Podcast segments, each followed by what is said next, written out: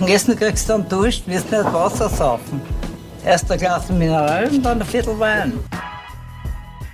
Herzlich willkommen zur 19. Folge Wein für Wein. Mein Name ist Kedi. Und mein Name ist Michael. Und wir sind zwei Weinliebhaberinnen. Ich seit ungefähr zehn Jahren und du mich seit knapp zwei Jahren. Jede Woche verkosten wir einen Wein. Und der oder die eine weiß nie, was der andere jeweils mitgebracht hat. Weißt du denn noch, was wir letzte Woche für einen Wein hatten? Yes, wir waren am heißesten Ort Österreichs, in Burgenland am Neusiedlersee. Und zwar ganz genau ähm, in St. André am Zicksee beim Weingut Ziniel. Und verkostet haben wir einen St. Laurent von der Ried Johannishöhe aus dem Jahr 2017. Wir haben einiges gelernt dabei. Unter anderem haben wir die Tullner Sonne kennengelernt. Ja, genau. Sehr, sehr spannend. Ja, es war super spannend. Und bevor wir jetzt starten mit einem neuen Wein, mhm. haben wir noch eine kurze Message, die wir äh, euch erzählen wollen. Und zwar sind wir ja immer noch am Anfang unseres Podcasts hier und freuen uns natürlich extrem, wenn wir Nachrichten kriegen, ähm, wann uns wer sagt, dass es ihm taugt. Und vor kurzem haben wir eine sehr, sehr nette Nachricht gekriegt vom lieben Peter, der uns erzählt hat, dass er in Leutschach in der Südsteiermark auf Urlaub war und unseren Podcast hört und verfolgt und beim Weingut Taus vorbeigeschaut hat, aufgrund unserer Empfehlung quasi, weil wir äh, das Weingut vorgestellt haben, in Folge 6 war das. Mhm. Und er hat es total taugt und das finde ich einfach wahnsinnig schön. Deswegen habe ich gedacht, das müssen wir jetzt da ganz kurz erzählen. Ja, voll, das hat uns einfach extrem gefreut. Also solche Nachrichten. Wir wissen, dass wir ganz am Anfang sind, aber ab und zu kommen solche Sachen und da freut man sich halt einfach dreifach. Ja, ist einfach mega geil und motiviert halt für viele, Unendlich. viele weitere Folgen. Unendlich. Das ist einfach so. Also danke, lieber Peter. Na gut, dann hätte ich gesagt, ich schenke dir einen Wein ein. Ja, jetzt bist wieder mal du dran. Also, ich fange da gleich mal an mit Beschreiben. Wir haben einen Rotwein, der ist aber sehr, sehr, sehr, sehr, sehr hell. Ich nehme mal gleich mal das Glas. Ja. Danke für das großzügige Einschenken da. Also, wenn ich nicht wüsste, dass das ein Wein ist, ja. hätte ich gesagt, du schenkst mir jetzt da einen Soft ein. Mhm. Sehr schön. Also, er ist sehr, sehr hell, er ist ganz klar, ganz durchsichtig es schaut fast aus wie so ein Himbeersaft oder sowas in Richtung. Also, ja. Oder Kirschsaft von mir aus. Ähm, super, super, super hell auf jeden Fall. Geht fast ein bisschen, ein bisschen in dieses rot-braune, aber ohne, dass man jetzt irgendwie an einen Pinot Noir oder sowas in Richtung mhm. denken kann. Aber er ist nicht, also nicht wirklich violett oder sowas in die Richtung. Also spannend schon mal. Ja. Viskosität ist jetzt auch nicht überhoch. Ich schwenke da gerade so ein bisschen vor mich hin. Ja, nichts so wüdes, hätte ich gesagt. So, dann rieche ich mal rein. Ja, rieche mal rein. Gar nicht so hell, wie ich gedacht habe. Immer, immer jetzt gedacht, da kommt halt so Himbeere aus, vielleicht so ein bisschen Erdbeere oder sowas in der Richtung. Aber wir sind, finde ich, dunkler. Ich finde, wir sind einerseits bei also ein bisschen was Kirschiges, oder? Finde ich auch, ja. Ich finde ein bisschen Kirsche, ich finde schon ein bisschen Erdbeere ist auch da. Ich finde, wir sind bei so einem. Wir haben vor kurzem einen Wein verkostet ähm, mit einer ganz interessanten Geschmacksnotiz, beziehungsweise einer ganz interessanten Aromanotiz und die geistern mir jetzt konstant im Kopf um und deswegen rieche ich es da jetzt auch wieder. Und so sind wir bei den Haribo Waldbeeren. ja, ja die, die hast natürlich da so ein bisschen drinnen, das stimme ich dazu. Ja. Das passt mir da sehr gut rein in das Ganze. Aber es ist insgesamt schon, schon kühl, ne? Ja, ja, es ist also, nichts Süßes. Das ist nicht die, nicht die Süße davon. Aber es ist wirklich, also seitdem ich das jetzt das letzte Mal gehört habe bei einer Verkostung, geistert mir das jetzt immer wieder im Kopf herum und da passt es eigentlich ganz gut dazu. Und ansonsten, wir haben schon so ein bisschen eine erdige Note. Ja, finde ich auch. Das ist ein bisschen, so ein bisschen eine erdige Note. Ein bisschen Waldboden, ein bisschen, Würze haben wir. Genau, ein bisschen Würze, genau.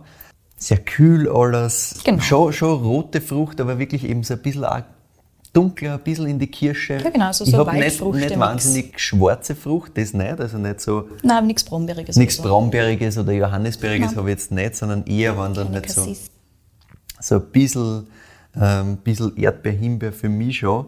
Und so ein bisschen Kirsche haben wir eben noch drin. Aber alles sehr, sehr frisch, wie du schon gesagt hast, sehr, ja. sehr kühl das Ganze. Das macht auch Sinn, wenn man sich den Wein jetzt anschaut im Glas. Voll. Grundsätzlich, er schaut auch schon leicht aus, er ist auch in der Nase leicht, frisch.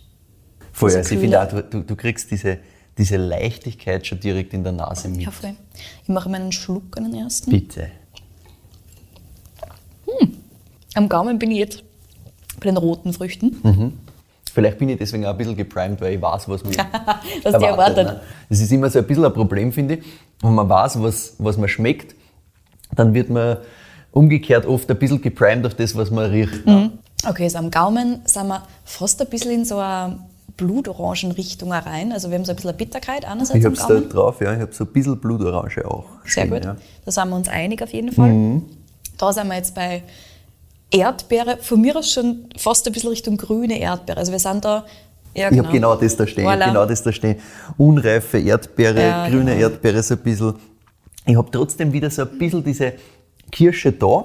Für mich. Ja. So ein bisschen diese, diese leichte Kirschsüße, so ein bisschen habe ich. Ja, ein bisschen, genau. Aber nur leicht. Na, ansonsten sind wir uns da relativ einig. Und ich habe in der Nase mehr Würze, als ich jetzt am Gaumen habe. Ja. Also Ist so? das ist am Gaumen, es ist alles relativ, also wie ich vorher gerade gesagt habe, uh, während ich das Ganze im Mund gehabt habe, ist, du hast ordentlich Säure da, Mhm. es zirkt ordentlich. Ähm, ist wirklich, also du hast fast ein bisschen eben diese sauren Noten auch Mhm. noch, ne, von der Erdbeere, wie wir gerade gesagt haben und so weiter. So ein bisschen was Grünes, ein bisschen was Vegetabiles hast du da drin. Voll. Grüne Noten habe ich auch aufgeschrieben. genau. Sehr schön. Heute Ja, jetzt sind wir uns einig. mir, hakelst mir alles ab, was ich da aufgeschrieben habe. Sehr schön. Mhm.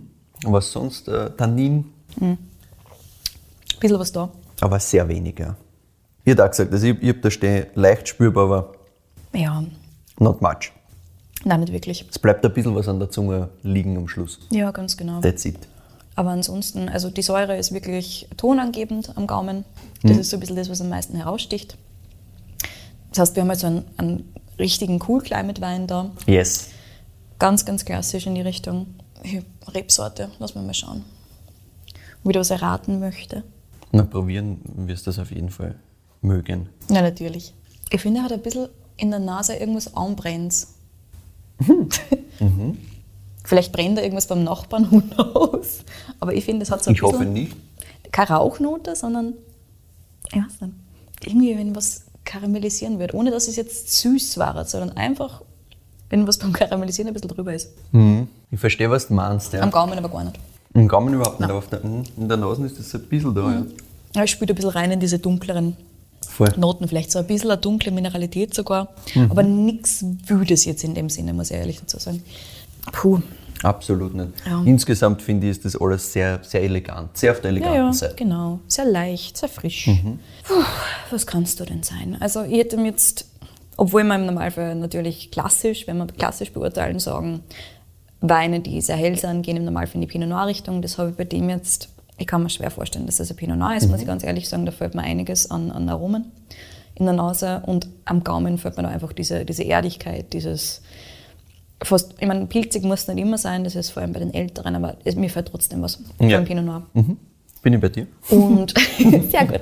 gut, dass wir uns heute so einig sind. Ja. Ähm, aber ansonsten, ja, wir können wieder irgendeinen Rotwein haben mit einer kürzeren Maturationszeit. Das wäre da so ein Klassiker für den. Und ansonsten, nachdem wir noch in Österreich sind, tue ich mir da erhört, dass ich irgendwas anderes dazu tue. Also ich bin wieder bei irgendeiner Rotweinsorte mit kurzer Maturationszeit. Weil, ich weiß nicht, der Zweigelt pff, spielt sich da jetzt für mich ehrlich gesagt auch nicht. Und der also weder klassischer Zweigelt, nur klassischer Blaufränkisch ist es. Und in Österreich ansonsten, ja, ich gebe ihm irgendeinen Rotwein mit, mit kurzer Maturationszeit. Ja, hast, hast grundsätzlich sehr, sehr recht. Hm. Äh, Es ist tatsächlich eine Rebsorte, die wir in Österreich sehr, sehr wenig vertreten haben. Ah, spannend. Okay, Ähm, aber nichts, wo man sagt, okay, das ist jetzt autochton, sondern tatsächlich was Internationales, was Mhm. Okay. in Österreich einfach nicht viel da ist. Ja. Soll ich dir verraten? Warte mal. Magst du noch mal probieren? Du musst was gleich verraten, aber hm. Ja, trotzdem, wenn es so hell ist, das Ding. Also, wenn wir hell und inter international sind, dann bin ich im Normalfall, wenn es nicht. Aber es ist kein Gamay. Es kann kein Gamay sein. Nein. Weil da einfach, da fällt auch alles was, außer der Farbe. Nein, nein, also du hast mit der, mit der sehr, sehr kurzen Maturationszeit quasi recht. Da werden wir dann gleich noch drauf kommen, Ja. ähm, woher das alles kommt. Magst du noch irgendeinen Tipp abgeben oder sollst du verraten? Ich glaube, du musst mir verraten, weil es macht jetzt keine Rebsorten eindeutig Sinn für mich. Ähm. Kein Cabernet hätte ich gesagt, aber vielleicht ist der Cabernet. Äh, Es ist ein Cabernet, aber es ist äh, nicht der, an den du jetzt, glaube ich, denkst. Es Ah, ja. ist Cabernet Franc. Es ist Cabernet Franc. Nein, hätte jetzt nämlich Cabernet Franc ausgeschlossen gehabt, weil mir jegliche grüne Note in der Nase komplett fehlt. Also bei Cabernet Franc denke ich im Normalfall Ja. relativ stark an diese grüne Paprikawürze. Yes. Und die habe ich da ehrlich gesagt. Kaum, ja. Du hast Also so ganz das leichte grüne Noten schon da, aber, Ja, aber aber nicht halt- das, was du erwartest. Nein. Hm? Also nicht das, was ich will, wenn ich einen Cabernet frage. Wir sind ähm, bei wahrscheinlich einem der bekanntesten Naturweinwinzer Österreichs. Wir sind beim Christian Schieder. Himmel auf Erden Rosé. Heaven on Earth. Ja. Den habe ich vor nicht allzu langer Zeit im Glas gehabt und ich habe noch viel heller in Erinnerung. Welches Jahr? Das ist Das nämlich sind wahrscheinlich 2019 hier. 18. Ah, Das ist 2019. Okay. Ähm, es ist zum Beispiel 2020 äh, ein bisschen heller. 2019 ist er tatsächlich ein bisschen dunkler. Es ist so, dass bei den, bei den Himmel auf Erden Rosés hast du quasi ähm, nur Cabernet Franc. Du hast immer einen ganz kleinen Anteil äh, an Blaufränkisch dabei und manchmal einen Pinot Noir. Und das kommt immer aufs Jahr an, was halt der liebe Christian Schieder gerade so machen was einem will. gerade einfällt. Genau, was ihm halt gerade taugt. Ja, also wir sind nicht weit weg vom letzten Winzer, nämlich äh, da waren wir in St. André am Zicksee, haben wir ja gesagt. Und geografisch sind wir quasi 15 Kilometer weiter. Wieder der Seewinkel. Wieder der Seewinkel, wir sind in Ilmitz. Und ja, der Christian Schieder, das ist ein Name, den man kennt mittlerweile in Österreich, Ja. den man international sogar mehr, Mehr. kennt tatsächlich. Ähm, und er gilt so ein bisschen als Rockstar unter den Winzern, wenn man so will. Also, er. Ist er, ist er definitiv. Er hat eine extrem starke Persönlichkeit, wenn man sich das so anschaut, was er alles macht. Er redet nicht wahnsinnig viel öffentlich, das muss man auch dazu sagen. Du hast da keine Chance, dass du jetzt mit einem Christian Schieder schnell mal vor einem Podcast quatscht. Leider. Ja, leider. Sehr starkes Leider. Ähm, aber es gibt sehr viel ähm, zu erfahren und ich habe mich da eingelesen in alles Mögliche, was man irgendwie so kriegt. Äh, von Videos über alle möglichen Interviews, was er dann manches Mal gibt. Und ja, diese öffentliche Präsenz das interessiert ihn halt überhaupt nicht. er sagt, ja, meine, meine Weine reden eh über mich und alles andere. Ähm, ja, wozu. Ne? Aber ja, dadurch, dass er halt so, so klare Meinungen hat, dass er klar sagt, das taugt mir, das taugt mir nicht, deswegen hat er halt diese, die, wird ihm diese Attitude als Rockstar so ein bisschen zugeschrieben und so. Ähm, ich finde es teilweise ein bisschen übertrieben, weil das lässt man wirklich in, in jedem 0815 Interview, das irgendwie Christian Schieder erwähnt, ist sofort so Rockstar. Ich finde, er einfach grundsätzlich, halt, er hat eine klare Linie, das macht er, das taugt ihm und du merkst einfach, das ist wirklich sein Herzblut da drin und er will das nicht irgendwie verkaufen Ja. oder sonst was. Das passiert eh von selbst. Und ja, wir werden später noch hören, dass er sehr, sehr früh in Österreich begonnen hat äh, mit dem Thema Natural Wine und auch mit dem äh, Aspekt der Biodynamie. Aber jetzt wollen wir noch mal ganz kurz zum Wein gehen. Und zwar, wir haben Himmel auf Erden Rosé, haben wir gesagt. Und die ZuhörerInnen werden das dann auf den Fotos sehen. Du kennst die Flasche, ich an. Yes. Ähm, und zwar ist das Etikett äh, ja eine Hommage an den Alfred Riedlitschka, einen österreichischen Bildhauer und Maler. Man kennt den vielleicht von, von dem Platz vor der Albertina, wo das Mahnmal gegen Krieg und Faschismus zum Beispiel steht. Und der hat einen Zyklus, den Schubert-Zyklus, und da kommt immer eben dieser Himmel auf Erden vor. Und das hat den Christian Schieder, diese Radierung hat ihm da inspiriert, quasi diesen Wein zu machen. Und er hat gesagt, mit dieser Himmel äh, auf Erden-Linie will er ein bisschen, dass du ins Paradies schmecken kannst. Ich grundsätzlich halt schon mal einen leibenden Zugang finde, aber natürlich auch ein komplettes Statement. Ne? Also es ist halt so richtig so, ja, das ist so geil, bitte. Einfach leibend. Naja, Jedenfalls äh, sagt er halt selber, ja, er ist eigentlich immer auf der Suche nach dem heiligen Gral, nach dem perfekten Wein. Er ist, er ist kompletter Perfektionist, das merkst du auch sofort in allem, was er so sagt. Er sagt zum Beispiel auch, er glaubt jedes Jahr, jetzt hat er es fast geschafft und dann glaubt er, na doch nicht, er fängt wieder komplett von neu an. Und nimmt sich das aber auch außer, dass er, dass er Experimente machen kann. Also 10% jeder Lese jeden Jahres ist komplett Experimentierspaß.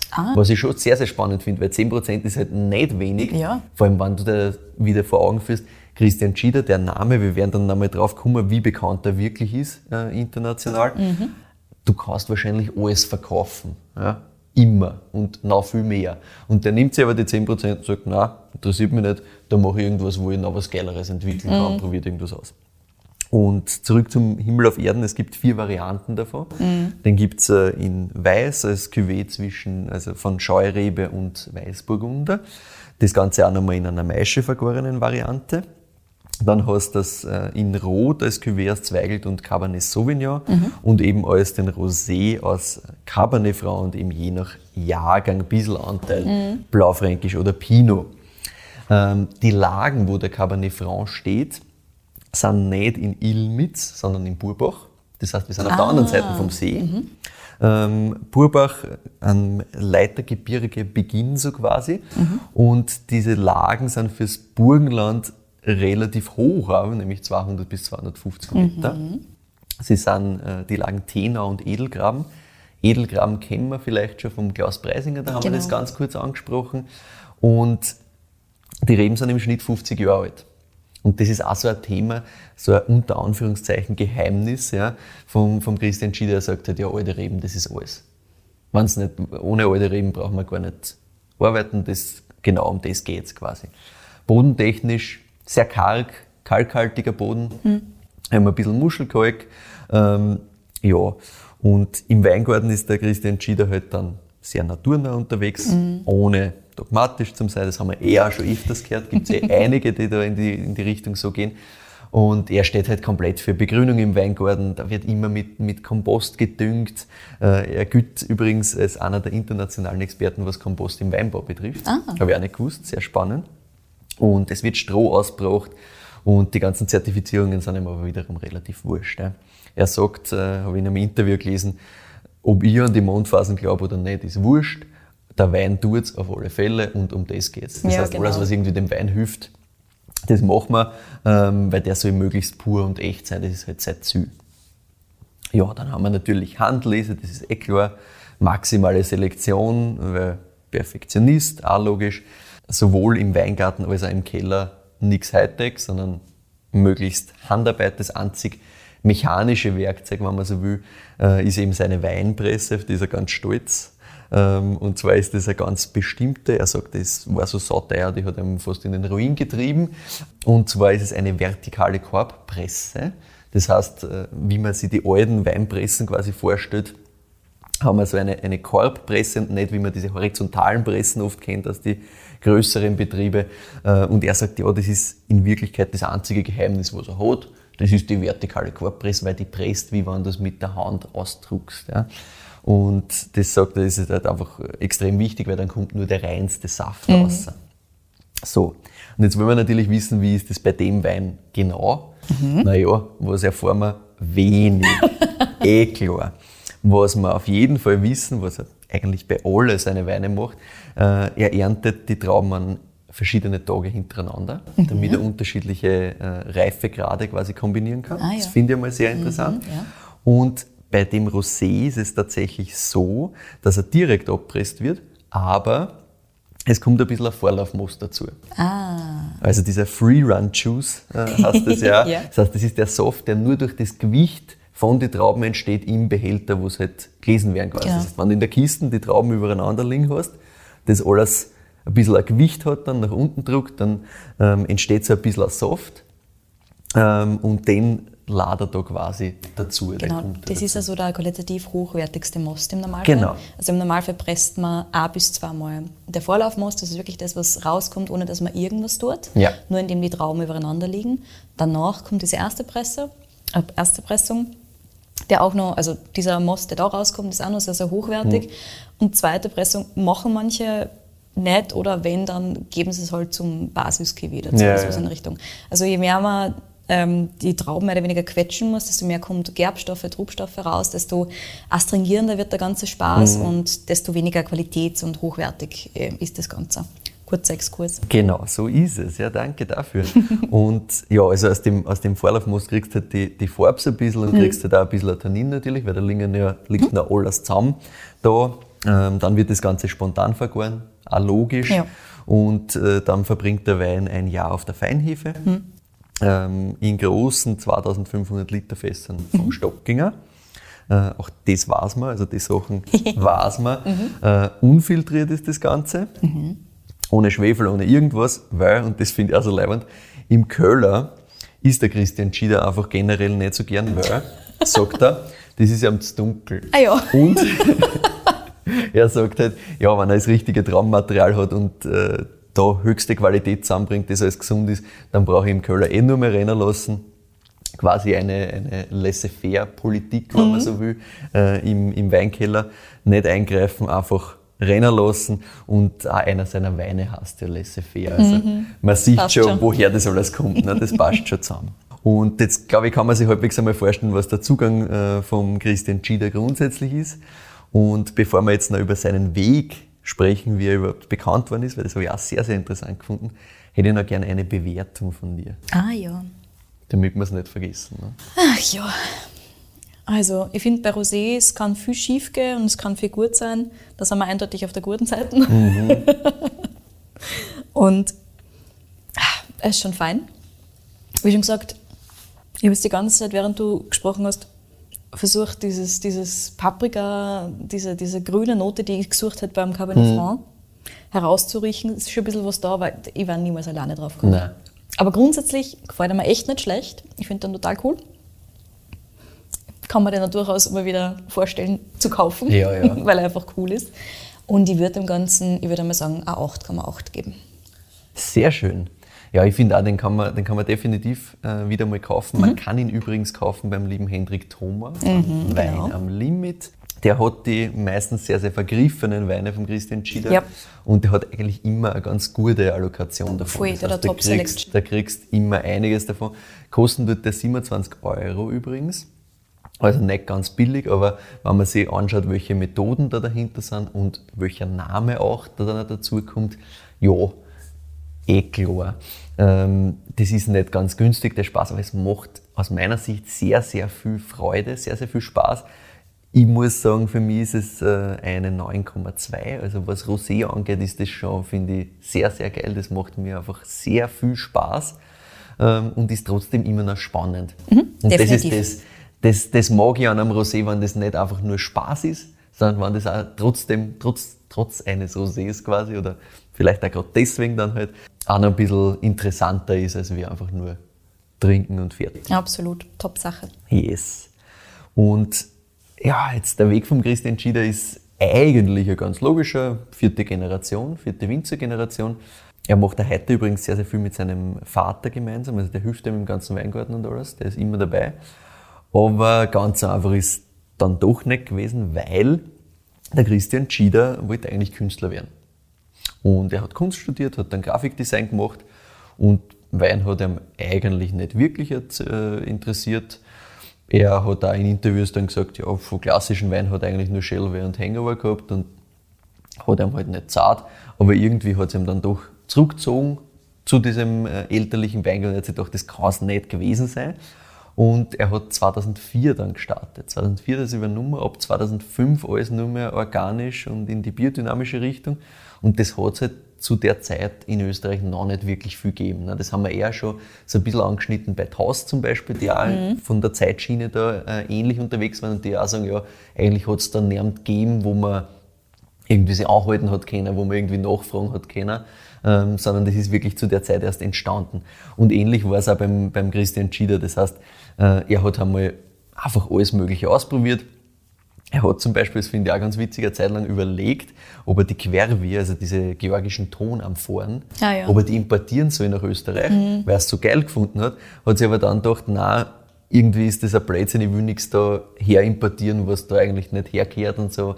Das, das geht sich nicht ganz aus. Es ist auch super witzig, weil es eben so eine große Welle an Tonamphoren-Hype gegeben hat. Ja. So um 2000, was war denn das? 2010, 15 herum muss das gewesen sein. Wo sie alle hintereinander, alle im Natural Wine-Bereich, natürlich im anderen Ja. Bereich überhaupt nicht, aber dort mit dem Thema beschäftigt haben. Ja, ja. Findet man auch ganz viele Weine, die dann irgendwie im Amphore im Namen schon drin Ja, haben. genau. Ja. Also sehr, sehr spannend. Ja. Und er hat gesagt, nein, das, das, das passt eigentlich nicht. Er will einfach echten Wein machen, ohne Zusätze, ohne irgendwas. Und dann habe ich das ganz, ganz interessant gefunden, dass er gesagt hat, am Anfang hat er das einfach niemand erzählt. er, hat, er hat einfach niemand erzählt, dass da nichts drin ist. Also, dass da keine Zusätze drin sind, dass das nicht geschwefelt ist, das hat er sich nicht erzählen traut, weil er sich so unsicher war, was die Leute sagen werden. Und er hat halt äh, in Ilmitz dann die eigenen Weingarten übernommen.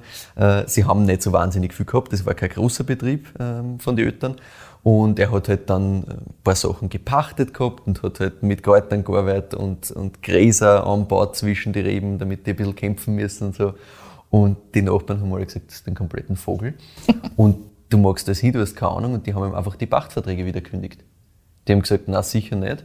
Puh. Du magst mir, magst mir das Rebmaterial dann nur hin? Sicher nicht. Ah, das ich lass gar ich nicht gewusst. machen. Ja, ja. Das ist die ja haben einfach, Die haben ihm einfach ein paar hart die Pachtverträge wieder gekündigt. Also richtig hart. Und dann hat er äh, einer in einem Interview erzählt, dass er einen Anruf gekriegt hat vom, vom Laber, wo er halt die Weine hingeschickt hat. Und die haben halt gesagt, ja, Herr Gida, also pff, das war ein Rotwein, den er damals gemacht hat, und leicht und kühl. Und er hat gesagt, ja, für einen Rotwein, das, das ist gar nichts. Also äh, wir würden Ihnen empfehlen, fühlen Sie das lieber nicht und probieren Sie es nächstes Jahr nochmal. also halt wirklich die komplette, komplette Partie, was der da abgekriegt hat. Und ja, die, die ersten zehn Jahre hat er eigentlich fast nur exportiert, weil es in Österreich halt keiner wollen hat, keiner Ja. verstanden hat. Und wenn du dich erinnern kannst, bei der Folge 6 beim Weingut Taus, da hat äh, die Alice Taus mir ja erzählt gehabt, dass ähm, ihr Mann, der Roland, zu die ganzen einschlägigen Messen gefahren ist und dass sie so quasi die, die ganzen internationalen Connections gekriegt haben und deswegen dann international schnell verkauft haben. Und das Problem ist beim Christian Schieder, er hasst halt einfach Leid. ähm, das heißt, das mit den einschlägigen Messen, ja, das hat ihm halt nicht zahlt. Ne? Was hat er gemacht? Naja, er, er ist dann halt irgendwie doch zu, zu einer Messe mal hingefahren, hat da halt einen Stand irgendwie gekauft ähm, und hat sich gedacht, ja, aber nein, das zahlt mir eigentlich doch nicht. Hat einfach ein paar Flaschen Wein hingestellt, hat es aufgemacht, hat Visitenkarten hingehauen, ist gegangen. Der war, der, war einfach, der war einfach nicht auf der Messe, der war einfach nicht dort. Na hat einfach nur die, seinen Stand hingestellt. Und man muss halt dann wieder sagen, ja, das hat er wahrscheinlich wirklich gemacht, weil, weil ihm das einfach am Arsch gegangen ist und weil er das deppert gefunden hat. Aber gleichzeitig marketingtechnisch ist es halt ein geiler Gag, wenn du da auf einmal einen leeren Stand hast, nur Visitenkarten von irgendeinem Typ und die Weine sind geil. Und so ist halt dann auch passiert, dass äh, am nächsten Tag oder am Tag nach der Messe quasi die, die Leute alle angegriffen haben. Und dann ist er halt ins, ins Noma, ein großes, sehr, sehr großes Lokal in Kopenhagen, lange Zeit gehandelt als das Beste der Welt, immer noch ganz, ganz hoch gehandelt. Und da war er sehr, sehr früh dann halt bei den Menüs mit seinen Weinen dabei. Und da hat das halt dann angefangen, dass sie ihn einfach komplett gehypt haben. Und heute ist er halt einfach wirklich in dieser Natural Wine Szene international wirklich ein Superstar. Also Skandinavien, Japan, Amerika, da wird er überall so richtig hart gehypt. Das ist arg. Ich habe mir das äh, durchgelesen, haben mir Podcasts angehört, ähm, zum Beispiel aus Amerika, wo einer halt erzählt, ja, also ähm, wenn du in einer, in einer Weinbar in New York ähm, Cheetah Rosé bestellst, dann bist du der Coolste dort, Ja, weil ja. das ist so halt richtig, richtig leibend. Also komplett arg. Und was ich auch überhaupt nicht gewusst habe oder was ich mir gar nicht vorstellen habe können, war, dass ähm, er in einer Weinbar in Kopenhagen gesessen ist, bei einem anderen Interview ähm, und da sind einfach permanent Leute gekommen und wollten ein Foto mit ihm machen. Das heißt, die haben nicht nur What? Cheetah als quasi die Flaschen kennt oder so, weil das verstehe ich. Ne? Also die, die Weinflaschen, da kennst du schnell mal dann das Label von einer, ähm, von, von einem Winzer oder einer Winzerin, die da taugt. Aber dass du den Typen selber einfach erkennst, Genau, dass du das Gesicht kennst dazu. Ja. Ist Wahnsinn. Selten. Ja, und der, der, also der, der Typ, der den Blog dazu geschrieben hat und das Interview geführt hat, hat einfach geschrieben, ja, es sind dauernd Leute reingekommen und haben Fotos mit ihm machen wollen. Die, die Restaurantchefs quasi sind hergekommen und wollten mit ihm Fotos machen. Und er hat gesagt, das war fast unangenehm, weil er halt das Interview nicht gescheit führen hat können. Also ganz, ganz äh, crazy, wie gehypt ähm, der tatsächlich ist ähm, weltweit. Und ja, er sagt aber auch wieder da, mir scheißegal, weil it's nice to be important, but it's more important to be nice. Fertig. Und ja, in Österreich hat das dann ein bisschen gedauert. Äh, Heute kennt man den Namen schon sehr, sehr gut, würde ich sagen. Ja. Auch in der, in der klassischeren Weintrinker Absolut. Richtung ist das einfach ein Begriff, weil er halt mit seiner Eleganz und mit diesem nicht komplett verrückten Natural Zugang, sondern das ist alles halt sehr, sehr schön und das kannst du wahrscheinlich fast jedem hinstellen. Genau. Der findet es einfach grundsätzlich einmal geil. Er holt alle ab. Genau, er holt ziemlich alle ab. Und es war aber trotzdem nicht einfach. Ich habe da noch eine schöne Anekdote, die ich auch ganz, ganz super gefunden habe, und zwar 2010, ja, also vor elf Jahren, bei einem sehr, sehr großen österreichischen Weinhändler. hat er seinen Himmel auf Erden äh, in Weiß präsentiert. Ähm, und der hat Maischestandzeit, das heißt relativ dunkelgelb. Und die haben sich das halt angeschaut und haben gesagt, puh, also das ist, schaut nach einem ganz alten Wein aus. Das ist ein Blödsinn, das nehmen wir nicht. und mittlerweile haben die aber äh, Sachen vor allem auch im Sortiment. Ne? Also äh, er sagt dazu einfach, ja, kann man den Geschmack doch noch lernen. das ist geil. Also einfach diese Aussagen, das zeigt ganz klar, woher diese Richtung kommt, dass alle sagen, er ist so ein Rockstar und er hat so viel editiert und so. Der haut halt eins nach dem anderen aus. Mhm. Ähm, ein Zitat noch. In Österreich gibt es drei schwere Straftaten: Bankraub, Mord und ungefilterter Wein. Hat er da halt einfach mal aus. Also kein Blatt vor dem Mund. Wann er mal redet, das ist zwar selten, aber wann, dann sagt er da halt einfach ganz klar, was er denkt. Mhm. Und ja, trotz seines Rockstar-Tums, wenn man so will, sind wir immer noch in einem Bereich von einem sehr, sehr kleinen Weingut. Das sind 16 Hektar aktuell. Ja. Ähm, die bewirtschaftet er mit seinem Vater, der unterstützt ihn da auf äh, allen Ebenen, das sagt er immer und hebt er immer hervor.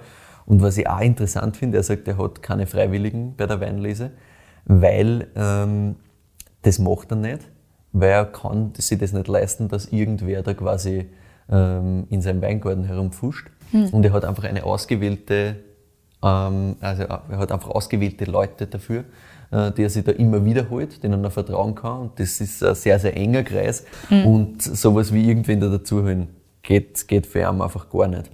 Und ja, finde ich auch sehr, sehr interessant. Ich meine, kannst natürlich auch nur machen auf so einem Bekanntheitslevel irgendwo, weil das ist nicht so easy, dass du halt die Manpower kriegst, weil du musst halt dann lesen, wann der richtige Zeitpunkt für den Winzer oder die Winzerin da ist. Ne? Also du kannst jetzt nicht sagen, naja, brauchen wir halt drei Tage länger oder brauchen wir halt zwei Wochen länger. Das geht halt nicht.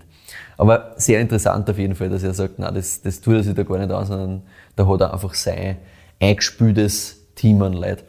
Und abschließend noch ein Zitat, das ein bisschen sagt, äh, wo er hin will. Und zwar sagt er tatsächlich, I would like to remove myself entirely from the winemaking. Weil er sagt, eigentlich wenn man einen wirklich echten Wein machen will, darfst du gar nicht mehr eingreifen.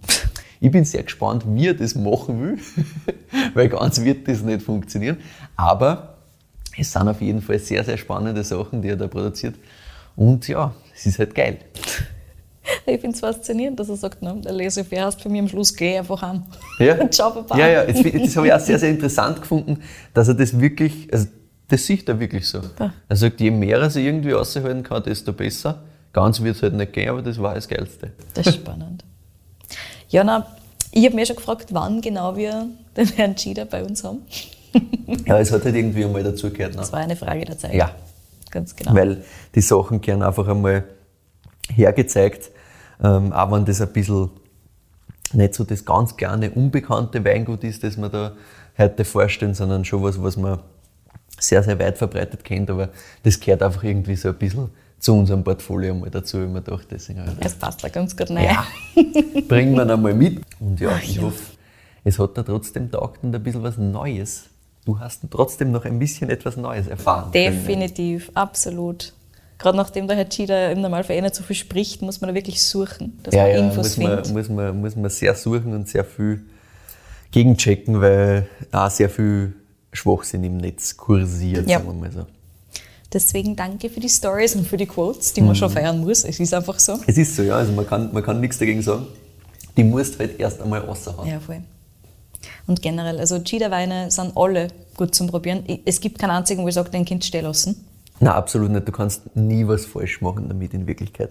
Ah, ich meine, Kapitel 1 und Kapitel 2 finde ich persönlich recht cool eigentlich. Ja. Ah, die ganze Himmel auf Erden-Reihe. Himmel auf Erden kannst du auch von, von, von oben nach unten trinken, alles durch. Äh, was vielleicht noch zu erwähnen ist schon, wir haben dann 219er, ähm, der braucht auch ein bisschen Luft. Mhm. Also der ist vorher schon mal eine Stunde äh, gestanden. Das tut ihm auch sehr, sehr gut. Wenn man den Wein ähm, noch jünger trinkt, ist er noch ein bisschen wüder. Also kann man schon ruhig ein bisschen, ein bisschen im Keller auch lagern lassen und dann mhm. erst nach zwei, drei Jahre trinken. Ja. Absolut, auch den Rosé, wichtig zu dazu sagen. Nicht genau, also gerade auch den, grad auch den Rosé. Mhm. Also bei den anderen ist dieser Zeitraum wahrscheinlich eher noch ein längerer, wo du das mhm. liegen lassen kannst. Beim Rosé ist es wirklich so, dass auch der Hendrik Thoma zum Beispiel von einem Limit sagt, am besten zwei, drei Jahre geben, mhm. dann ist richtig spaßig. Äh, Wenn du den ganz jung trinkst, ist halt ein bisschen wüder. Aber kann man natürlich Schaut auch, auch nicht. machen. Nein, ist auch, ist auch spaßig. Also ich habe äh, eben vor kurzem erst in einem anderen Podcast, wo ich zu Gast sein durfte.